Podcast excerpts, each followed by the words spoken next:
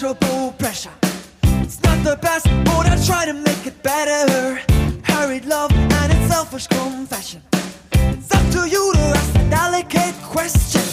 Just can't find that primary pleasure. Laughing faces and a renegade treasure. You say you wanna make my mind feel genuine. You say you need it. Hallo und herzlich willkommen zum Ringfuchs Podcast. Ich bin der Marvin, wie immer an meiner Seite der Jesper. Hallo.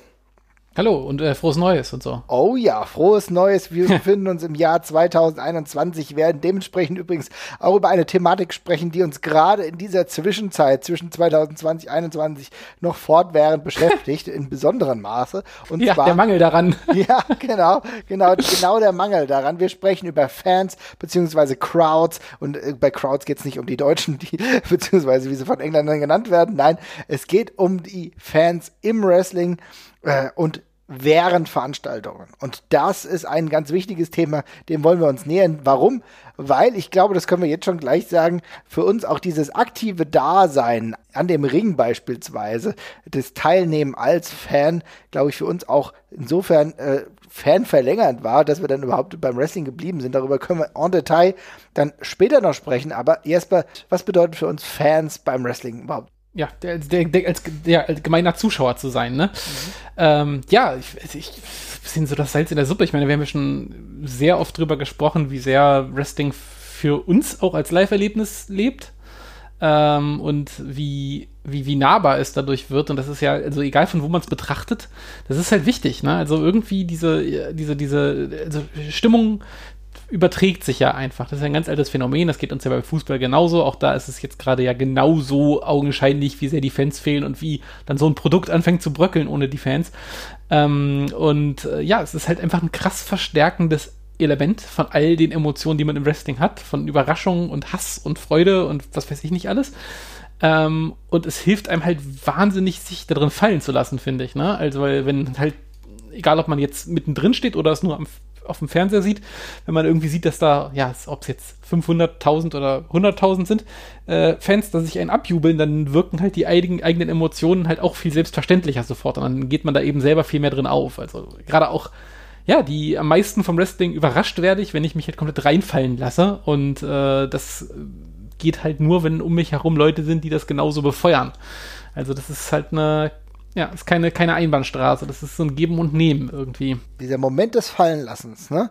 Gleichzeitig aber auch das Adaptieren des Fantums oder der einzelnen Aktionen von anderen Fans, ne? Also Ja. ich glaube, es ist total oft so, wenn man dann überhaupt erstmal drin ist und dann sieht man, dass andere Leute jubeln und man ist wie, ja, so wie ein kleines Äffchen und jubelt plötzlich auch mit. Das ist gar nicht negativ gemeint, aber man lässt sich dann reinsaugen. Das ist, kann man ähnlich vergleichen wie bei einem Konzert, wo man normalerweise denkt, ist mir zu peinlich, singe ich nicht mit. Aber wenn vorne und hinten alle Leute mitsingen, hast du plötzlich ausgeführt, ach, ist doch scheißegal, dann kann ich ja auch mitsingen, dann hört man es nicht so, ja. Und dann bist du plötzlich diese Einheit. Und ich glaube, dieses Einheitliche, was man als Fan dann durchaus hat, während einer solchen Veranstaltung, hat eine gewisse Magie.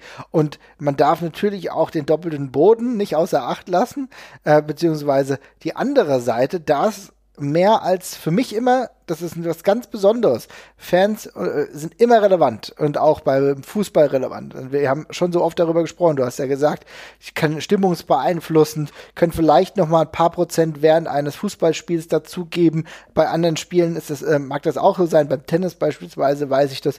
Wir haben jetzt zuletzt äh, wieder Dart gesehen, wo auch da äh, Fangesänge nur eingespielt wurden. Aber beim Wrestling hast du halt noch zusätzlich dieses Element, dass sich vieles vom Produkt im Idealfall an den Fans ausrichtet. Denn wenn Wrestler die erhoffte Reaktion nicht bekommen von den Fans, das kannst du nicht lange so durchziehen, ohne dass es Konsequenzen hat, ne? Ja, exakt. Also, wie du schon sagst, es richtet sich ja nach den Fans aus. Also im Gegensatz zu anderen Sportarten, wo man da irgendwo dran teil hat, ist man ja auch gleich Adressat des Ganzen äh, in dem konkreten Fall. Und darum, äh, ja, umso wichtiger, dass es dann eben ankommt.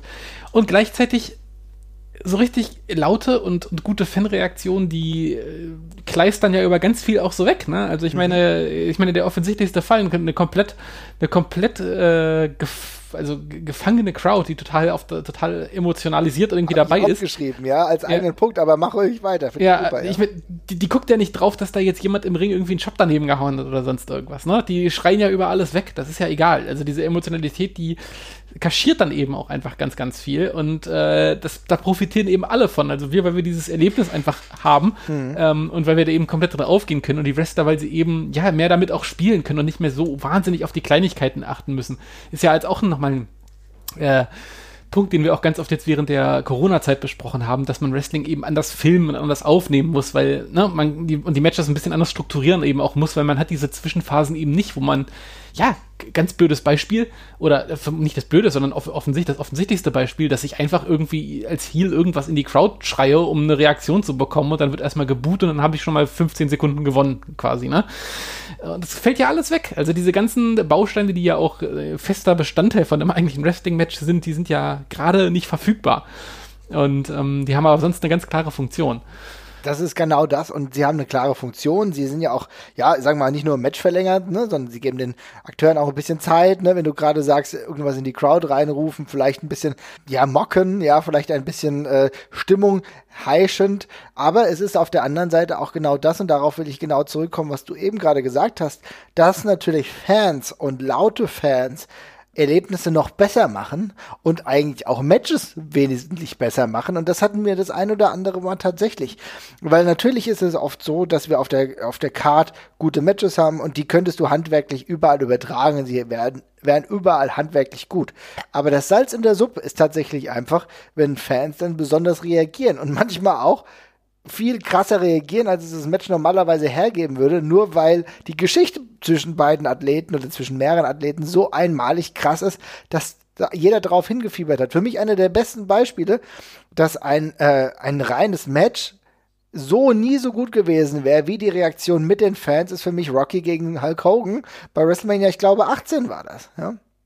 Ja, exakt. Also äh, auch ein Fall von, ja, Match gekapert ein Stück weit halt auch. Bestimmt nicht von vornherein so angedacht gewesen, wie es dann gelaufen ist mit Hulk Hogan, der dann auf einmal glasklares äh, Face war, obwohl er bei der NWO war und Rock, der auf einmal der Bösewicht war, aber eben ein Publikum, was sich da wunderbar rein, reingeschaukelt hat und hochgeschaukelt hat und ohne diesen ja, ohne diesen Schneeballeffekt wäre das halt auch niemals geil geworden, dieses Match, ne? Also es ging wirklich, das war, ging rein um die Stimmung und die Fans haben das dankbar angenommen und diesen Ball halt aufgenommen und das Match eben zu, zu ihrem gemacht so. Und das ist ja auch deswegen heute auch noch in Erinnerung geblieben. Also ich kann mich an sehr wenig Szenen aus dem Match per se erinnern, die nicht darauf fußten, dass äh, das Publikum gerade so ausgerastet ist. Ne? Es ist halt immer noch Hogan gegen Rock, da weiß man, dass man wrestlerisch bekommt.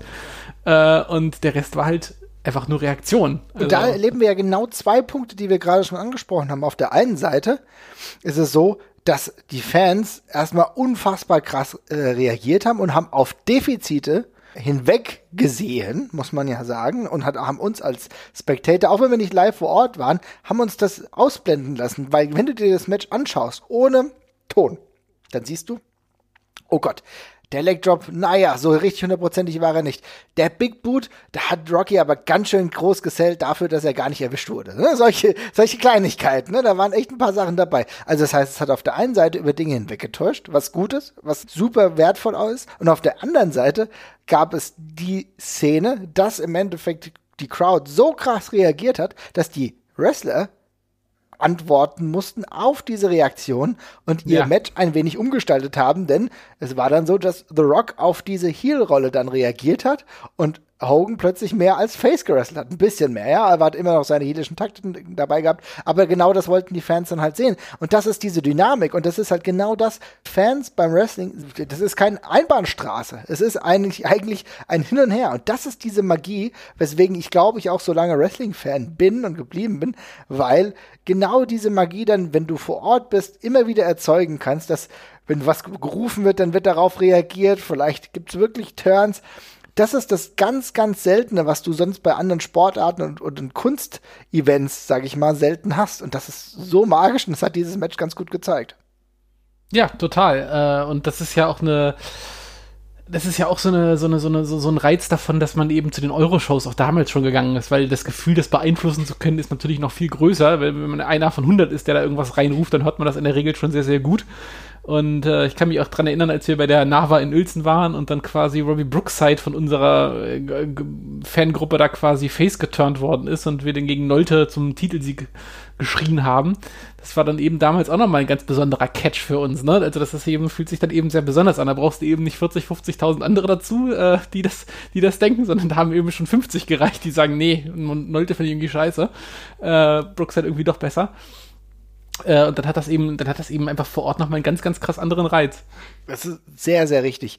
Und äh, du sprichst es ja gerade an. Es zeigt sich, dass auch beispielsweise mediokres Wrestling durch lebhafte und eine dynamische Crowd, die einfach Bock hat, es wird so viel besser gemacht dadurch, ja, weil äh, nicht immer ist alles so toll. Du hast eben gerade den äh, Martin Nolte Run angesprochen, ja, der ein oder andere mag sich erinnern.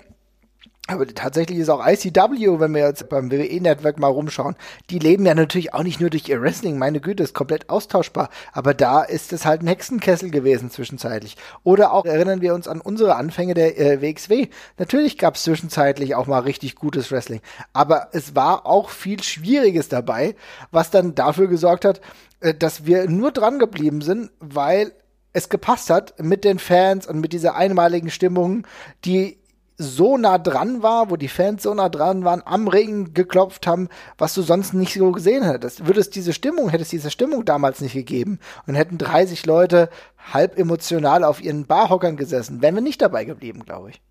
Nee, also ich muss auch ganz ehrlich sagen, ich habe ganz wenige also ehrlich gesagt fällt mir gerade aus dem Kopf kein einziges ein, aber ich habe kein einziges Match von der Show, wo die Leute auf ihren Händen gesessen haben und die Stimmung total beschissen war, das mir danach noch in Erinnerung geblieben ist.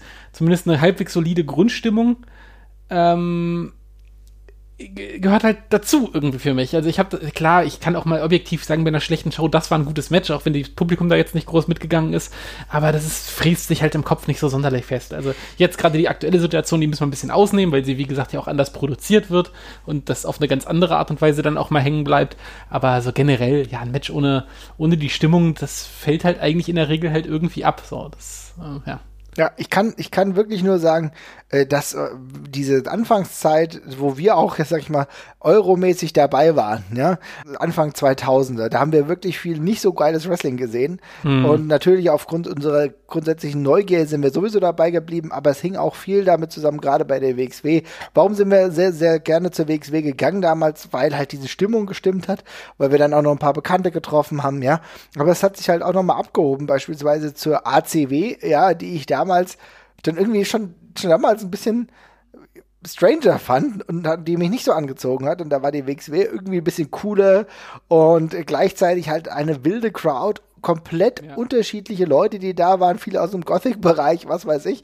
Es war auch insofern dann einfach eine wilde Crowd. Ich weiß, ich habe sogar ein paar Freunde von mir öfter mal mitgenommen, die nichts mit Wrestling zu tun hatten, die keine Ahnung hatten, was Wrestling großartig ist. Einer davon, einer meiner besten Freunde, Manuel, äh, der hat schon mit mir früher öfter mal Wrestling geguckt, aber äh, der war sonst auf den Shows nicht dabei. Aber die habe ich dann trotzdem zwei, dreimal mitgenommen, weil selbst die fanden es cool. Die haben auf der Fahrt dann schon Bier getrunken. Ich war da derjenige, der nüchtern blieb, ja.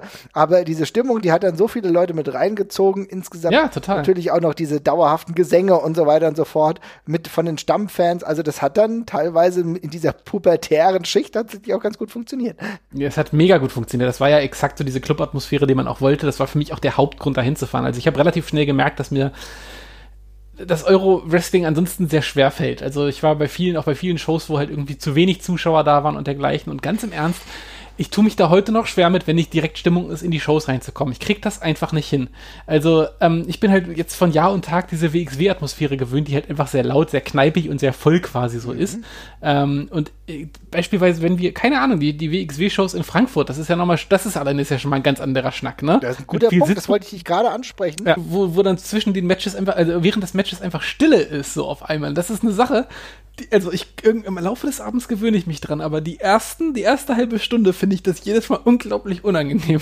Da stehe ich da rum und ich kann das nicht, kein Vorwurf ans Publikum, ne? Da sind ja auch viele äh, Gelegenheitsfans und sowas dabei, die jetzt auch nicht wissen, dass man da jetzt klatschen da reinbrüllen kann oder sonst irgendwas. Ähm, aber dann gibt es halt diese Anlaufphase, wo es halt immer so ein bisschen ja, so ein paar Fans ein bisschen, sich ein bisschen animatorisch versuchen, sage ich jetzt mal, mhm. und versuchen, das, die, die Crowd mit reinzubekommen. Aber der, der Anfang ist immer für mich schwer und ich kann dann sogar gar nicht so richtig auf die Matches achten, weil ich es am Anfang immer so komisch finde. Es ist halt auch genau, aber auch für uns so merkwürdig, weil wir es anders gewohnt waren. Ne? Ja. Äh, Du musst überlegen, dass beispielsweise die Frankfurter Crowd das gar nicht so gewohnt ist, wie wir groß geworden sind, ne? sondern die halt ein ganz anderes ähm, Fanerlebnis haben und für die das so gewachsen ist. Die WXW hat sich ja beispielsweise mit regelmäßig ausverkauften Shows in Frankfurt einen ganz eigenen Stamm etabliert, ne? die auch ganz anders groß geworden sind. Und dann ist es natürlich für uns dann immer ein bisschen ungewöhnlich, aber mir geht's ganz genauso. Ich kenne Crowds, die relativ ähnlich funktionieren. Äh, Wenn wir mal in Berlin waren, die waren auch immer relativ wild. Wir kennen die Hamburger Crowd, ne? die auch ähm, gerade in dieser wunderbaren Markthalle ein ganz eigenes Flair hat, teilweise auch ein bisschen nervig, wenn wir ehrlich sind. Ja? Die äh, äh, ein paar stark alkoholisierte hinter uns. Äh, Das kommt auch manchmal drauf an, in welcher Stimmung wir uns befinden. Dann ist es auch manchmal ein bisschen Ich wollte gerade so, Aber ich wild. sagen, ich, Ja? ja, ja, auf jeden Fall. Es ist halt, das ist halt die andere Seite der Medaille. Das ist, beides steckt einen irgendwie an. Bei den einen ist man dann irgendwie ein bisschen befangen, bei den anderen äh, fängt man an, einfach mitzusaufen, weil es geht ja doch nicht anders. Es ist beides schwierig. Aber es, es, ist, es, ist halt, es ist halt echt irre. Also, wie, wie man, je nachdem, wie man da eben sozialisiert wird, kann man sich da eben ganz anders drauf einlassen. Und ich finde das halt beim Wrestling keine Ahnung, ich bin halt, ich bin, also für mich ist das, glaube ich, alleine schon so schwierig, weil ich halt auch gewohnt bin, dass man beim Wrestling mit anderen Leuten um sich herum redet. Ne? Also für mich war das bei der WXW immer, da stehst du halt mit jemandem in der achten, neunten Reihe und kannst dem ein bisschen ins Ohr brüllen und rumquatschen und das fällt halt sowieso nicht auf, weil es halt sonst in der Halle noch so laut ist. So. Das ist halt egal, ist wie bei einem, ja, wie beim Konzert ist es vielleicht nicht, oder wie beim Punkkonzert vielleicht, so, wo nicht jeder jetzt unbedingt nur komplett auf die Musik hören möchte die ganze Zeit, sondern es auch ein bisschen ums Erlebnis geht.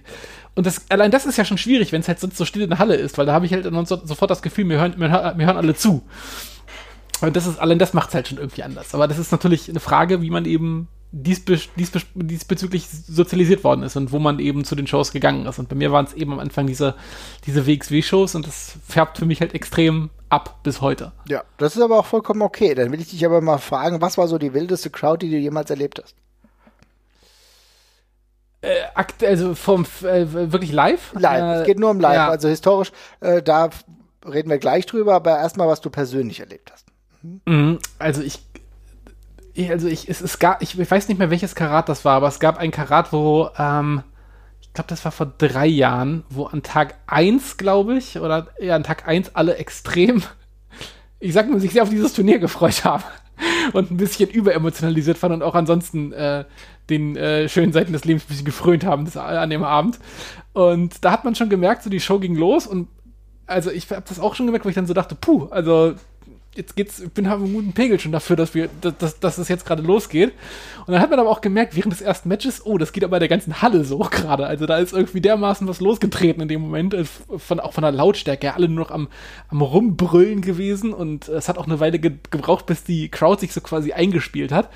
Äh, und das war, das hat sich dann aber in so eine krasse Euphorie dann reinentwickelt, weil alle gemerkt haben, alle haben Bock.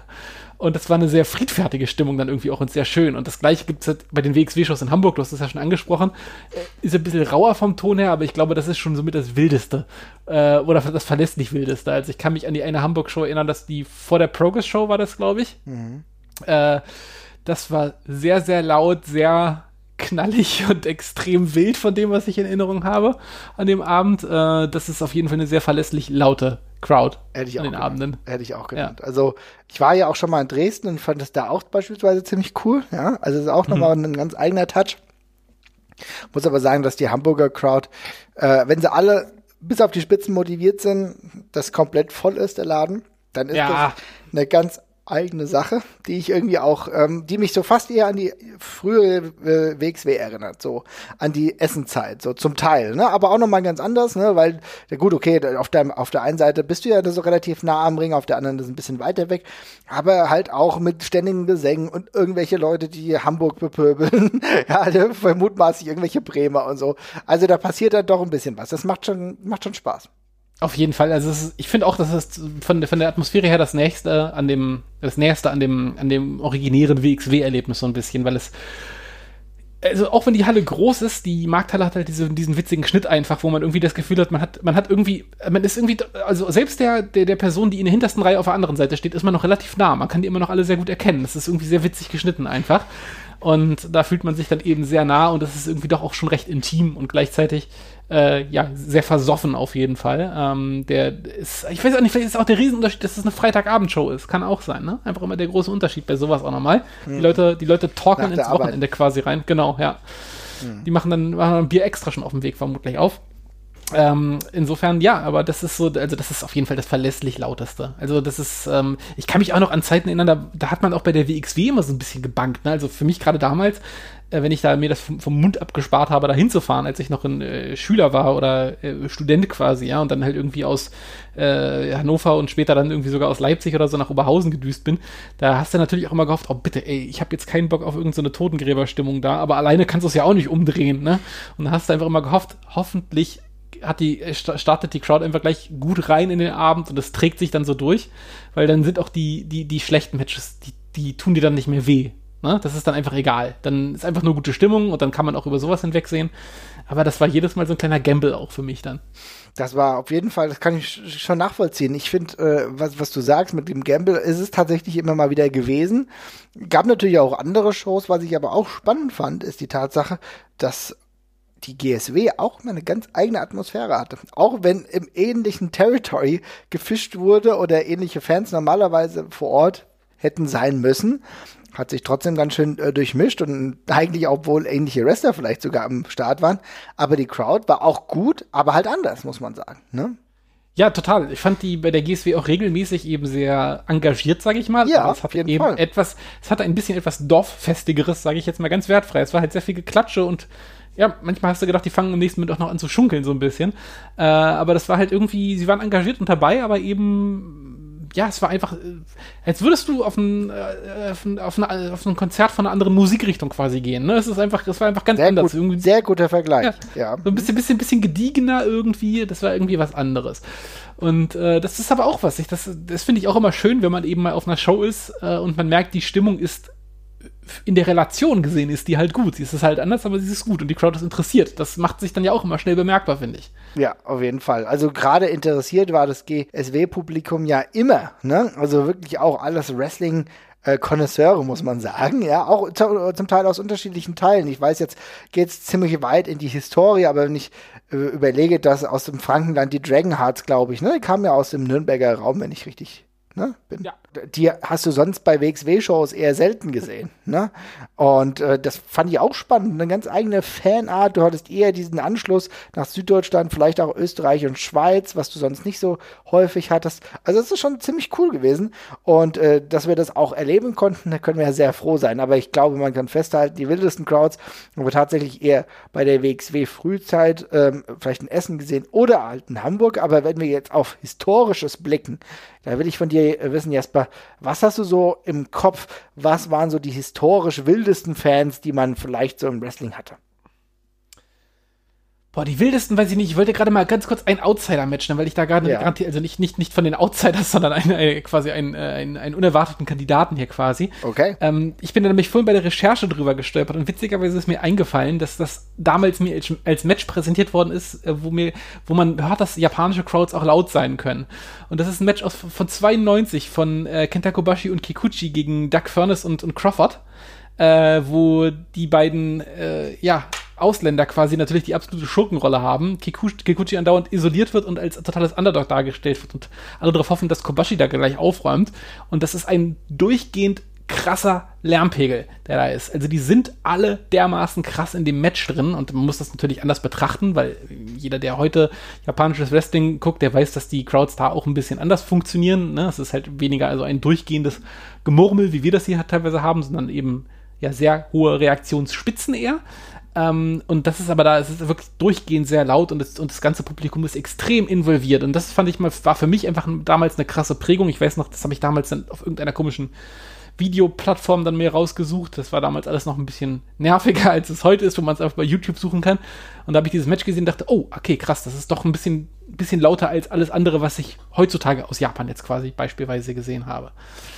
Ähm, ne? Weil ich meine, jetzt fernab der ganzen Covid-Sache ist es schon so, dass wir ähm, eine andere Emotionalität bei japanischen Fans sehen, die auch manchmal laut sein kann, aber doch eine andere Lautstärke manchmal hat. Ne?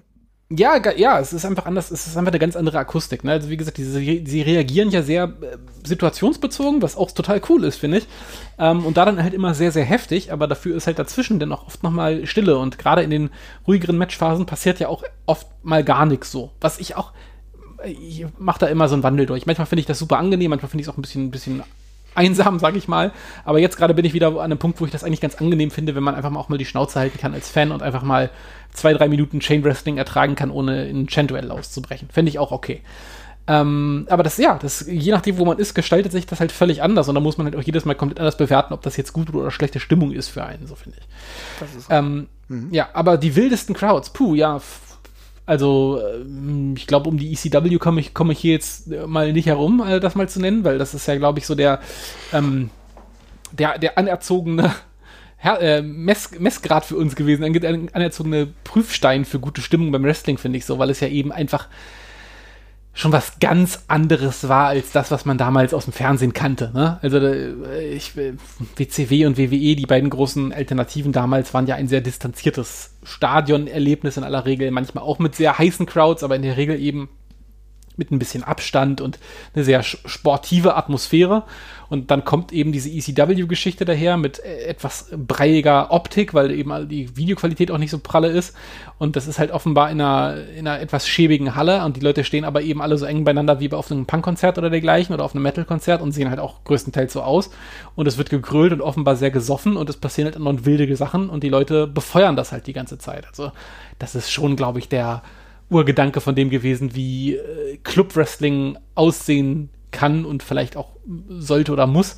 Und äh, als solches eben auch ganz klar die Grundlage für das, was dann zum Beispiel die WXW später gemacht hat, aber auch was PWG, glaube ich, auch fortgesetzt hat im weitesten Sinne. Mhm.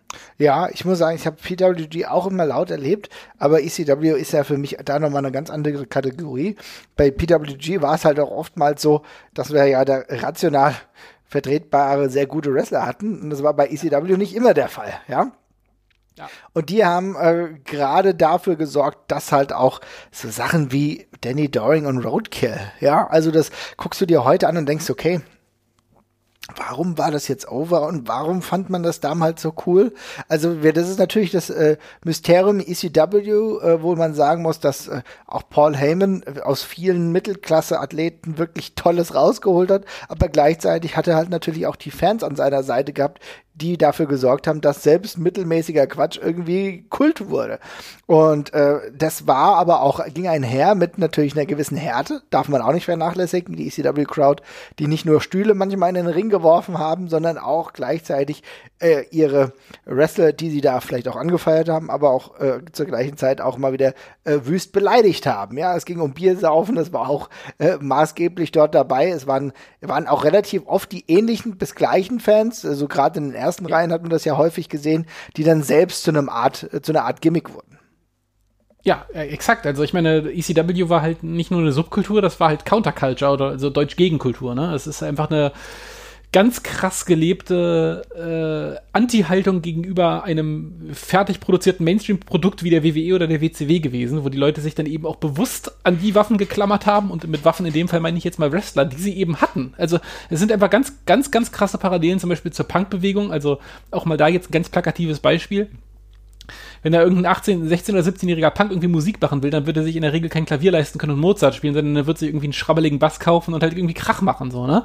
Und genau solche Sachen werden dann eben das Produkt von solchen, von solchen Bewegungen. Und da passt ECW eben wunderbar rein. Und das ist natürlich dann auch völlig logisch, dass da eben die gescholtenen äh, D- und E-Klasse-Wrestler dann irgendwie auf einmal zu Stars werden und eben richtig eingesetzt werden und da eben zu Ikonen werden. Das macht halt völlig Sinn. Und das Publikum hat das ja genauso gelebt und gefeiert. Das war eben, das war ja ein, ein ich sag jetzt mal, in Anführungszeichen elitärer Club auch, oder die sich auch als solche verstanden haben. Das war eine, war eine Familie, würden andere sagen. Und die haben eben ihre Zeug geliebt so. Und äh, ist auch ganz klar so gezeigt, dass das eben was Eigenes ist und mit dem Rest nichts zu tun hat, sondern eben eine ganz andere Art von Wrestling ist. Man hat ja auch nicht versucht, so große Stadien zu füllen oder das Produkt so geil aussehen zu lassen, sondern es ging darum, wie hier ist am lautesten. Ne? Das ist einfach der Unterschied gewesen. Sehr, sehr wichtiger Punkt. Also bei der ECW ging es nur im geringen Maße natürlich auch, muss man ganz klar sagen. TV-Verträge nimmt mir trotzdem gerne. Es geht schon um äh, Growth, es geht um eine Weiterentwicklung. wenn wir dann auch sehen, dass auch beispielsweise eigene Spiele es dann irgendwann gab. Also das war natürlich auch dabei, aber man wusste, es gibt halt dieses Glass Ceiling und es hätte nicht funktioniert, ähm, bei einem Stadion, wie beispielsweise das die WWE regelmäßig gemacht hat. Da 20.000, keine Ahnung, wären vielleicht auch mal reingegangen.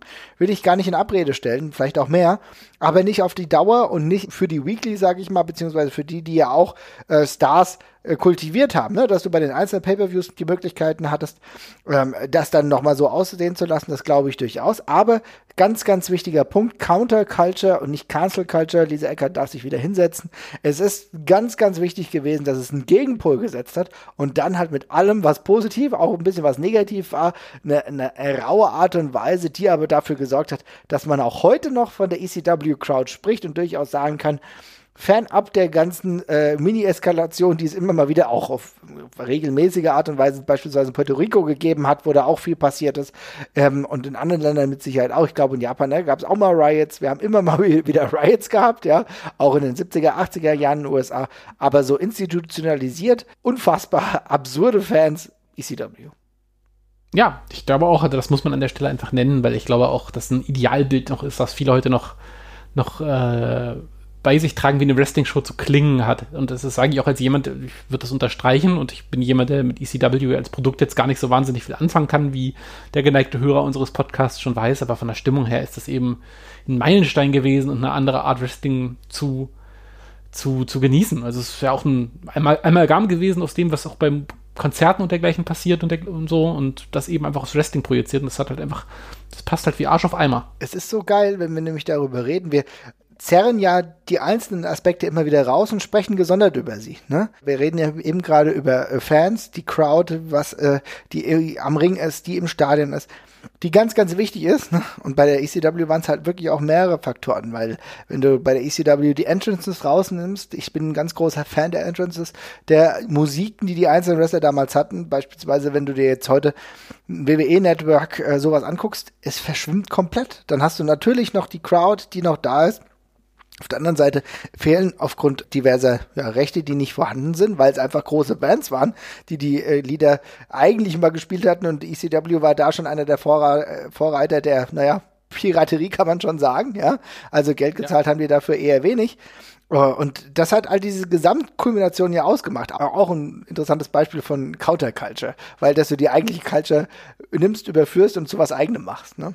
Komplett, exakt. Also da gibt es vielleicht auch noch ein paar, ich, keine Ahnung, man kann halt auch ein Stück weit auf PWG gucken. Auch da hat sich eine Art von Gegenöffentlichkeit gebildet von Leuten, die. Äh, ich glaube, auch da waren Leute dabei, die nicht unbedingt zum Wrestling gegangen sind, weil sie Wrestling toll finden, sondern weil die zum Beispiel einfach flippige Dudes oder sowas sehen wollten, ne, die halt auf Akrobatik standen oder dergleichen.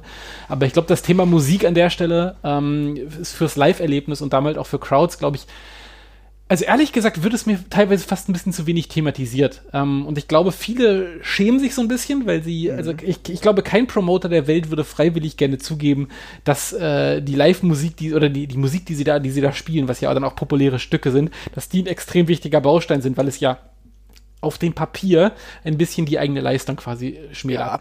Aber für mich ist das ohne Scheiß, das gehört für mich, für, für mich ein elementar wichtiger Baustein und die WXW hat coole neue Themes und dergleichen jetzt für ihre Wrestler beispielsweise gefunden.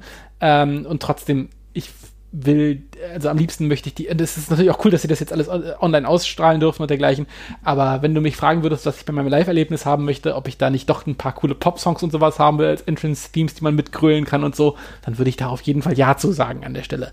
Weil für mich gehört das schon dazu und ich finde, das ist eine Emotionalität, Emotionalität, die kann man so wunderbar reinpieken, wenn man das einfach noch ein bisschen mitbedient. Und das ist so ein geiler Zugang für einen, so eine Match einfach. Wenn man weiß, okay, ich kenne das Lied, ich kann hier kurz ein bisschen mitsingen, habe ich schon mal irgendeinen Ansatzpunkt an der Stelle. Liebe ich einfach komplett. Ja, ist Fehl, gut. Fehlt mir, fehlt mir auch, fehlt mir echt. Ja, ist natürlich gut in der weitergehenden Art und Weise ist es trotzdem nicht optimal, weil ich das auch immer schon wichtig fand, dass da bleibt mir ein Satz von Christian Michael Jacobi in Erinnerung, der damals mal gesagt hat, naja, im Optimalfall sollte die Theme nicht dich als Wrestler machen, sondern du als Wrestler solltest dir eine Theme auswählen können, die äh, du dann nochmal anders formst. Also das hat er jetzt nicht genauso gesagt, aber das äh, habe ich jetzt 5% rein interpretiert. Aber ich finde es den Ansatz, dass nur weil du eine geile Theme hast, dass du jetzt nicht automatisch jemand bist, finde ich trotzdem auch ganz gut. Weißt du, was ich meine? Habe ich, nee, würde ich, würde ich ganz klar widersprechen. Ich meine, mhm. wo ist, wo, was, wo schadet mir das als Fan, wenn auf, wenn auf, wenn auf einer Card ein oder zwei Wrestler sind, von denen ich eigentlich nur den Entrance geil finde und den nur haben möchte? Wenn die danach ein 5-Minuten-Match haben und da, da, da, dazwischen jeder gefeiert hat, ist es doch geil. Ich meine, natürlich möchte ich nicht, dass der, dass der, dass der, äh, 90% äh, der Card oder quasi das Grundgerüst der Promotion irgendwelche wandelnden Musikvideos sind. Das soll es jetzt auch nicht sein. Ich möchte ja auch immer noch ein bisschen Catchen sehen und dergleichen. Aber ein paar Acts, die einfach nur die Funktion haben, live geil zu funktionieren und ein geiler Live-Act zu sein mhm. und die so die Stimmung anheizen, finde ich völlig okay und völlig legitim. Also das ist, ähm, da, da sind andere Sachen auf Wrestling-Cards, die mich viel mehr stören als das. Ja, es ist natürlich dann aber trotzdem so, dass halt gewisse Wrestler dementsprechend sehr eindimensional sind. Ne? Wir erinnern uns an The Sandman beispielsweise, ohne die Sandman-Theme, die von Metallica kam, war halt nix. Ne? Ja, aber dann gibt es halt einfach keinen Sandman mehr. Das ist ja auch in Ordnung. Also wie gesagt, ich, ich, ich, ich, ich, ja, verstehe ich. Also ich, ich, ich, will, ich will ja nicht, ich will, ich sage ja nur, wenn, wenn man das macht und das machen kann, dann soll man es machen. Weil was stört mich das? Also, äh, keine Ahnung, wenn ich, wenn ich, wenn Rey Mysterio keine, keine, keine Kreuzbänder mehr hat, ja. dann kann er auch nicht mehr flippen. Das ist dann auch so. also ich, okay. immer, aber ich, mhm. ja, aber ich arbeite ja mit dem, was ich habe. Und wenn ich einen Wrestler habe, der total geil zu einem Theme passt und das verkörpern kann, was das darstellt, dann mache ich das doch. Dann denke ich doch nicht drüber nach. Also ich meine, ich habe doch, auch Goldberg war doch ohne sein Theme nichts. Der hat bloß halt ein gut geschriebenes. Also insofern. Okay, ja, gut, äh, guter Punkt. Also ich sehe es trotzdem busy anders. Ich kann es aber natürlich nachvollziehen, wenn man das als gesamten Act sieht, wie beispielsweise der Sandman. Und da müssen wir auch wieder die äh, Brücke schlagen zurück zur alten WXW-Zeit, denn auch da, diesen Herrn haben wir äh, bei der WXW mal gesehen und das ging uns natürlich ehrlich gesagt auch nur darum, was er nicht unbedingt im Ring macht, sondern es ging uns tatsächlich darum, dass er reinkommt und äh, wir ein bisschen Enter Sandman hören und er wilde Dinge tut, ne? Ja, exakt das. Das ist auch völlig legitim. Ich möchte, keine Ahnung, wenn ich, ich möchte doch auch vom, von Arnold Schwarzenegger jetzt nicht Shakespeare sehen. Ich möchte sehen, wie der reinkommt und jemanden erschießt. So, ne, das ist das, was ich von dem sehen möchte. Und das kann ich ja auch vom Sandman auch möchte, wollen, dass er reinkommt und jemand verprügelt und dazu ein bisschen Enter Sandman singt. Das ist richtig. Und wenn wir die Zeit äh, jetzt noch ein bisschen passieren lassen und uns schauen, ähm, wie das Wrestling auch durch das Internet verändert wurde und aber auch die Fans das Internet ein wenig verändert haben, insofern, als sie vielleicht selber bei Wrestling-Veranstaltungen zum Meme geworden sind. Ja, das ist ein ganz weiterer Aspekt, den ich nochmal ganz kurz anreißen wollte, denn wir reden halt auf Fans für diejenigen, diejenigen, die irgendwie dann vor Ort sind und sich das anschauen, aber tatsächlich auch ihre Reaktionen, wenn Leute reinkommen. Ich erinnere beispielsweise an, ich glaube, einen Return von Brock Lesnar, der dann äh, reinkam, seinen typischen Moves gemacht hat und auch diesen Taunt gemacht hat und dann äh, schwenkt die Kamera auf einen Fan der äh, ein bisschen hemdsärmlicher, bei weitem nicht so muskulös, dann aber auch so die Brust rausstreckt. Und das sind also Memes, die kannst du heute auf deinem Handy bei Giphy finden. Ja, das ist schon irgendwie geil, oder? Ja, total. Also ich meine, der Typ hat sich auch ein bisschen überstrapaziert, glaube ich. Der ist ja inzwischen ist er ja schon auf der anderen Seite der Beliebtheitsskala gelandet, weil der sich ja auch immer sehr inszeniert, habe ich ja neulich gelernt. Okay. Äh, aber den, den, es gibt ja auch den, den schockierten Undertaker-Guy und so, ähm, äh, den, den man ja auch kennt. Und gleichzeitig beim Euro-Wrestling war das ja genauso, dadurch, dass wir uns ja damals irgendwie alle schon von Boards kannten oder dergleichen, da wusste ja auch jeder, wer wer ist und da wusste man ja auch schon, wer bei der Show vielleicht eher den Mund aufmacht und wer äh, sich vielleicht auch zum Horst macht und dergleichen. Das setzt sich halt fort und dann wirst du halt relativ schnell Teil der Show in irgendeiner Form. Und die WWE nutzt das natürlich, hat das ja vor allem in den letzten Jahren gemacht. Ähm, also zumindest so plakativ, dass sie diese ganzen Facial Shots von Leuten aus dem, aus dem Publikum einfangen die ganze Zeit und nach geschockten Reaktionen da inzwischen die auch super schnell wirklich bei sind. Ne? Also die wissen, es passiert nicht was Schockierendes und dann haben sie sich vermutlich schon jemanden rausgesucht aus dem Publikum, der dauernd schon lustig guckt. Ähm, das, damit, damit haben die ja so vor zehn Jahren oder so in dem ganz großen Stil quasi angefangen. Äh, und das sind ja auch super viele Bilder, die man kennt. Miss Girl gab's ja auch noch und so und äh, ich glaube eine ganze Reihe, da vergessen wir schon wieder ganz viel. Ja, ich kenne die Namen auch äh, von vielen gar nicht, aber es ist trotzdem so, dass sie uns in Erinnerung bleiben. Du hast ja gerade gesagt, der Undertaker geil, ne? Mega. Also kann ich, finde ich heute noch absolut geil. Und äh, dafür finde ich das auch, ich meine, wenn wir überlegen, das ist jetzt so die moderne Zeit gewesen, aber in den 90ern waren es tatsächlich weniger Fans, die mit ihrem Gesicht in Erinnerung blieben. Aber ein Aspekt, den wir mittlerweile schon vollkommen vergessen haben, ich zumindest bis eben gerade, waren Schilder. Wrestling-Fans haben früher ganz krass und viele Schilder produziert, wo teilweise lustige Situationen äh, aufgemalt waren. Äh, da standen die auch immer wieder Dinge eingefangen haben, auch Sachen, äh, wo Dinge drauf standen, die sie nicht so gut fanden, ne? wo sie gesagt haben, was weiß ich, Raw Sucks oder so oder Better Change the Channel to äh, WWE oder sowas. Also das war auch geil damals, ne? Ja, total. Auf jeden Fall. Also auch da schon halt Möglichkeiten gefunden, sich halt in irgendeiner Form zu inszenieren und äh, ja, hält, hält bis heute Bestand, ja. Ist leider viel, viel weniger geworden. Ich weiß noch, gerade in dieser Hochphase der Attitude Era gab es unfassbar viele Plakate, wo auch sehr viele Leute sehr lustig waren.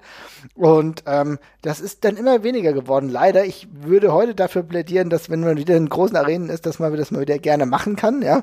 Weil es hat doch immer wieder was Lustiges, auch wenn man natürlich sagt, okay, Wer, wer hält heute noch großartig Schilder hoch? Ja, es ist, halt, es ist immer absurder geworden. Früher hat man sowas halt öfter gemacht. Wenn du heute Leute mit großen Schildern siehst, dann denkst du, okay, was ist das für, was weiß ich, ein Verschwörungstheoretik oder so, ne? Ich wollte es gerade sagen, ja, aber ich das war auch mein, eins meiner größten Hobbys, immer auf die Schreibfehler in dem Publikum noch quasi zu achten. Ich finde es einfach immer so geil, dass jemand zum Wrestling geht und irgendwie Tage davor seine, seine Schilder malt und dann mit einem Schild aufkreuzt, wo Stone Cold Steve Otzen draufsteht oder sonst irgendwas. Das ist doch großartig absolut herausragend. Hat mir sehr, sehr gut gefallen. Also ein weiterer guter Aspekt. Ähm, jetzt will ich noch mal ganz kurz darauf zurückkommen, äh, wie die Situation hier aktuell so aussieht. Denn es ist natürlich so, wir leben gerade in 2021, vielleicht hört ihr das gerade in 2023 und fragt euch über was wir überhaupt sprechen, denn seit zwei Jahren sind schon wieder Fans im Stadion. Aktuell ist es tatsächlich eher selten der Fall. Wir haben jetzt ganz aktuell äh, gesehen, dass in Japan bei New Japan äh, Wrestle Kingdom 2021 war es jetzt so, dass wieder roundabout 15.000 im Stadion waren, was für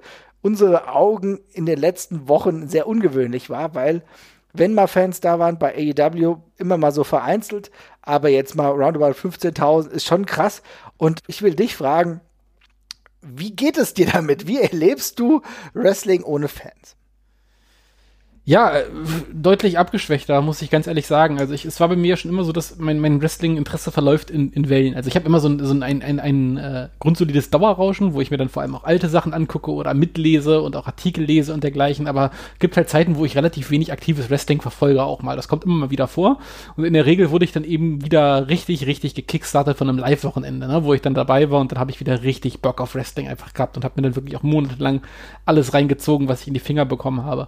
Und ich muss ganz ehrlich sagen, ähm, das fehlt jetzt so ein bisschen. Also das habe ich einfach gerade nicht. Ich habe ein, ich habe ein weiterhin ein grundsolides Interesse am Wrestling, was mich so durchträgt, aber ich bin gerade nicht äh, so entflammt für irgendwas. Das, das fehlt mir gerade so ein bisschen. Die Euphorie geht mir halt ab. Und äh, auch die, auch egal wie geil es gemacht ist, und wir haben ja auch schon in, in, in den Open Mic Folgen auch über viel Aktuelles gesprochen, was uns gut gefällt. Das kommt mir nicht so nah wie eine geile äh, wie eine geile Publikumsreaktion, auch wenn es noch so geil gemacht ist.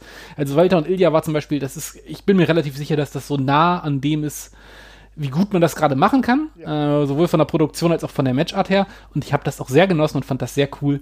Und trotzdem, ja, gegen was mit Publikum, das dann noch mit, also mit, mit, mit reagiert, stinkt das für mich ab. Und das, und das ist trotzdem super, super gut gewesen. Aber die Emotion fehlt halt und das ist wie beim Fußball für mich. Also jetzt Hannover 96 könnte jetzt auch Meister werden und da sind wir wahrlich weit von entfernt. Aber auch selbst das könnte passieren und es wäre, es wäre, es wäre nix. Das ist einfach nix. Es ist ja, kaum ertragbar. Ähm, Finde ich schon, dass es sehr, sehr schwierig gerade ist. Du hast eben gerade die Walter Ilja-Sache äh, dokumentiert, dass es am ehesten, wie es funktionieren kann. Wir haben auch die erste WXW Shotgun Staffel im Jahr 2020 gesehen, die ebenfalls sehr, sehr gut funktioniert hat ja, und auch. Ähm, versucht hat, diese Unwägbarkeiten irgendwie aus dem Weg zu räumen. Das fand ich auch gut. Aber es ist einfach so, gerade wenn wir erinnern wir uns an WrestleMania, was ja relativ knapp war zeitlich, wo sie dann ähm, ausweichen mussten vom großen Stadion hin ins Performance Center und du hast noch nicht mal diese eingespielten Fans dann gehabt, ähm, wo du dann gedacht hast, okay, wo bin ich denn hier? Ich bin hier gerade in, einem ganz, in einer ganz anderen Situation. Normalerweise kennen wir das immer mit 70, 80.000 und jetzt plötzlich ohne Fans. Es ist was ganz Eigenes. Und äh, das kann ein Stück weit uns über Sachen hinweg trösten, das macht's auf jeden Fall. Aber es fehlt halt diese genuine Geilheit auf Wrestling, ja. die besteht eher mit Fans, ja. Und gerade wenn du eh nicht vor Ort sein kannst, deswegen, ich war jetzt froh, dass ich bei Wrestle Kingdom mal 15.000 Fans gesehen habe, aber auch da gab es ja Einschränkungen, die konnten ja auch nicht alles machen, ne? Also ja, und ganz im Ernst, also für einen Start mit, mit im, im Notstand ist es halt auch alles sehr komisch gewesen, muss ich dazu sagen. Das fragt man sich, stellt man schon so ein bisschen in Frage. Also ich meine, wir mit dem Luxus sehr weit davon wegzusetzen, aber äh, wenn das in Deutschland gemacht werden würde, werde ich, würde ich auf die Barrikaden gehen, weil es so eine bescheuerte Idee ist, um ehrlich zu sein. Aber ähm, gut. Ja, es ist schwierig, aber um diesen Aspekt, sage ich mal, abzukürzen und wirklich nur zu unserem Gefühl dazu zu kommen, ist klar, es ist etwas, was uns über eine Zeit hinweg tröstet, aber diese emotionale Bindung, die fehlt dann einem schon ein wenig. Es kann wieder angefacht werden, je tiefer du in Storylines drin bist. Wir sehen ja, wir sprechen ja äh, wöchentlich immer wieder darüber in Open Mic, was gerade passiert äh, bei AEW. Da waren viele gute Sachen oder bei NXT. Mittlerweile auch mal bei Pay-Per-Views der WWE. Also insofern, das geht schon, aber du bist nicht mehr so leicht dabei. Du stößt nicht mehr so leicht da drauf, weil du dieses intrinsische Gefühl nicht so hast, ah, jetzt muss ich das gucken, weil wer weiß, was so passiert ist. Ja, exakt das. Also es, ja, genau, also diese, die, es fehlt halt auch die Dringlichkeit, finde ich, ne? Dadurch normalerweise man, also keine Ahnung, da wo viele Leute sind, da guckt man ja auch immer mal hin, ne? Weil in der Regel ist das, sind da, ist da passiert da was Aufregendes, da ist ein Star oder sonst irgendwas und selbst das fällt ja jetzt irgendwie so ein bisschen weg und darum, ja, ich weiß nicht, das wirkt eben alles sehr statisch, wenn man jetzt auch, wenn man es auch guckt. Das Ilja Walter-Ding, wie gesagt, das ist so gut gewesen, das äh, könntest du für mich sogar mit irgendeiner kruden Begründung sogar in Zeiten machen, wenn die Zuschauer äh, wenn die Zuschauer reingelassen werden dürfen. Da könntest du, keine Ahnung, wenn du irgendein so Empty Arena Match oder sowas machen willst, das wäre genau die Art und Weise, wie du sowas machen musst heutzutage. Also das war wirklich schon sehr nah dran, äh, wie das, glaube ich, der Best Case ist jetzt gerade. Aber abseits davon, ja, ich, es ist halt einfach, es, die Dringlichkeit fehlt mir gerade, Wrestling zu gucken, weil sonst habe ich halt diesen Drang gehabt und auch die, die Angst gehabt, was zu verpassen, ganz blöd gesagt, ne? Wenn da irgendwie so alle das gucken und, und alle da drauf schauen und alle sogar live vor Ort sind, dann möchte ich das natürlich auch sein. Und gerade das ist jetzt eben alles so ein bisschen, so ein bisschen weg. Und ja. ja. Und wir kommen ja auch bald zu Pay-per-Views, die ganz wichtig und viel von Fans leben. Wenn wir uns den Royal Rumble beispielsweise angucken, später auch WrestleMania. Der Royal Rumble wird dadurch, dass keine Fans vor Ort sein werden, höchstwahrscheinlich gehe ich mal von aus, nichts Gegenteiliges gelesen, nee, ähm, ein wenig ja, emotionsärmer sein und natürlich nicht mit ganz, ganz großen äh, Returns irgendwie gesegnet sein. Vielleicht schon, aber da bleiben ja die genuinen Reaktionen aus, die uns letztes Jahr ja noch Freude bereitet haben, wenn wir an den äh, die Return von Edge gedacht haben, beispielsweise. Ne? Ja, haben wir ja, noch exakt, also wenig anders gesprochen. Ja, total. Also das ist ja wirklich, wie du schon sagst, komplett darum strukturiert, dieser Pay-Per-View eigentlich, dass man da so drauf reagieren kann und äh, also ganz im Ernst, das wird sich auch, das kannst du nicht abfangen. Ne? Also das Konzept, das, das stößt jetzt hier an seine Grenzen und das ist natürlich kein, kein Fehler der WWE. Man kann ja nicht hiermit rechnen, dass sowas kommt. Es ist ja auch äh, tatsächlich sogar vernünftig. Also ich meine, die WWE ja, handelt natürlich. oft genug unvernünftig und das ist ja noch einer der sinnvolleren Dinge aktuell. Ne? Ja, exakt, aber das wird sich auch eben durch alle technischen Tricks und Spielereien halt nicht auffangen lassen. Das ist einfach ein sehr organisches Erlebnis, wenn da live eben Leute geschockt und gespannt reagieren. Und das kannst du jetzt irgendwie wieder versuchen, durch technische Tricks rein irgendwie hinzubekommen. Aber nope, das, äh, das, das wird nichts. Hoffen wir mal, dass das nicht mehr ganz so lange geht. Ihr merkt, liebe Leute, dass für uns dauerhaft äh, ein Fan ausbleiben nicht das Optimale ist. Wir haben eben schon mal skizziert, warum wir es so schön finden. Fantöne, dieses aus der Box eingespielte, ja, das mag zwischenzeitlich darüber hinwegtäuschen, je nachdem, wie gut es gemacht ist. Es hält uns auch irgendwie einigermaßen bei der Stange, auch wenn du äh, Jesper ja auch schon letztens gesagt hast, dass dieses Grundrauschen für dich auch eher entnervend ist. Ne? Ja, ja, ist es tatsächlich. Insofern äh, auch nicht das Wahre, aber kommen wir noch mal ganz kurz zurück zu den unterschiedlichen Reaktionen, denn du hast ja vorhin schon skizziert, wir haben ja regionale Unterschiede allein in Deutschland, aber wenn wir das mal so ein bisschen versuchen zu unterscheiden, also wir haben eben in Japan gesagt, dass die Reaktionen ein bisschen verhaltener sind und generell weniger gezielte Chance, ne? Also, also, dass mal vereinzelt was kommt, aber es gibt halt nicht so diese Gruppenchance, oder? Würdest du es unterschreiben? Ja, das ist definitiv so. Das würde ich auf jeden Fall unterschreiben, ja. Mhm. Dann haben wir, denn in Mexiko haben wir da irgendwas mitbekommen in den letzten Jahren, beziehungsweise haben wir da irgendwas, wo wir sagen können, das ist unique? Boah, dafür gucke ich es tatsächlich zu wenig. Also ich habe es immer als relativ rowdy so auch im, mhm. äh, von dem, was ich, wenn ich sehe. Also es wirkt auch immer so ein bisschen kreuz und quer von den Reaktionen her. Eher so ein bisschen nordamerikanisch würde ich es dann eher sehen. Ja, aber da bin aber- ich ganz kurz unter, ja, das ist, ist durchaus richtig, aber man muss auch sagen, dass die Fehlerkultur beim äh, Lucha Libre nochmal eine ganz andere ist. Also, Ja. weil da geht ja viel mehr schief durch die Art, wie es rowdy ist. Und es wird nicht mit einem Holy Shit oder so abgefangen oder so You fucked up, wie das damals der Fall war, weil das wird einfach übertönt meistens. Ne? Ja, ja, das ist korrekt, ja. Also insofern, äh, dann, dann gehört es eher dazu, aber ansonsten ja auch eher, ähm, also grundsätzlich ein bisschen mehr rowdy, muss man sagen. Ne? Ja, würde so, so habe ich es zumindest. Also, aber ich gucke halt vom, von, von, von, von Lucha Libre wirklich maximal die ein, zwei, drei großen Shows im Jahr und das, das war's dann für mich auch. Also darum. Könnt ihr ich- vielleicht weil- mal in die Kommentare Genau, schreiben, wenn ihr genau. mehr dazu äh, wisst. Und wenn wir jetzt nochmal, USA haben wir ja hauptsächlich behandelt, aber wenn wir nochmal nach so Europa oder gerade nach Deutschland gucken, ähm, äh, da wissen ja sehr, sehr viele Hörer und Hörerinnen wahrscheinlich viel besser Bescheid, gerade über die 80er und 90er. Aber da war es insofern auch ganz interessant, denn, das ist der nächste Punkt, zu dem ich nachher noch kommen wollte, da werden die Fans auch oftmals mit einbezogen oder beziehen sich selbst mit ein, denn es war nicht selten der Fall, dass gerade bei den Catch-Shows öfter mal so war, dass dann auch mal Geld bezahlt wurde für die Strafen eines Wrestlers. Ne? Genau, die, die, die, die, Stra die Strafen, äh, die man dann abgegolten hat mit äh, ein paar hingeschmissenen D-Mark-Scheinen und dergleichen. Äh, schon sehr lustig. Ich meine, da spielt eben auch mit rein, das war halt ein sehr leichtes Element, dieses, diese ganze Laufkundschaft mit in dieses Wrestling-Erlebnis reinzuholen einfach. Ne? Das ist halt ein sehr lustiges Konzept, was jeder versteht. Und jener, in, in, in, ich finde in Deutschland, und das ist vermutlich nicht nur Deutschland, das ist vermutlich global so, aber es hängt halt immer extrem davon ab, in welchem Kontext du dieses Wrestling veranstaltest, wie leicht das zugänglich ist. Ne? Und auf dem Jahrmarkt, da musst du eben die Leute anders catchen, weil 90 Prozent von den Leuten, die da jetzt gerade sind, die gucken sich das vermutlich nie wieder an. Äh, und denen musst du halt irgendwas geben, wo sie da mitmachen können oder sowas, ne, oder was sie eben verstehen. Und dann macht eben sowas dann auch total Sinn mit gelben und roten Karten und äh, Geldstrafen, die aus dem Publikum bezahlt werden und wo Fans direkt beleidigt werden. Das sind halt Momente, die dann eben auch als Gelegenheitszuschauer extrem im Gedächtnis haften bleiben. Ja, auf jeden Fall. Fand ich eigentlich immer ganz cool. Auch so in den Erzählungen oder wenn wir mal so YouTube-Videos uns angucken. Ähm, mittlerweile haben wir die deutsche Crowd ja jetzt auch schon einigermaßen skizziert. Interessant war es ja auch so, gerade jetzt bei dem zweiten oder dritten Aufwind äh, des äh, br britischen Wrestlings, dass es ja auch so war, gerade wenn wir Progress gucken. Es gab dann auch wieder so diese einzelnen Atmosphären in gewissen Bereichen, äh, wo es dann auch relativ rowdy war und auch wo äh, die Crowd ganz unique war, ne? Mittlerweile auch mit anderen Strukturen.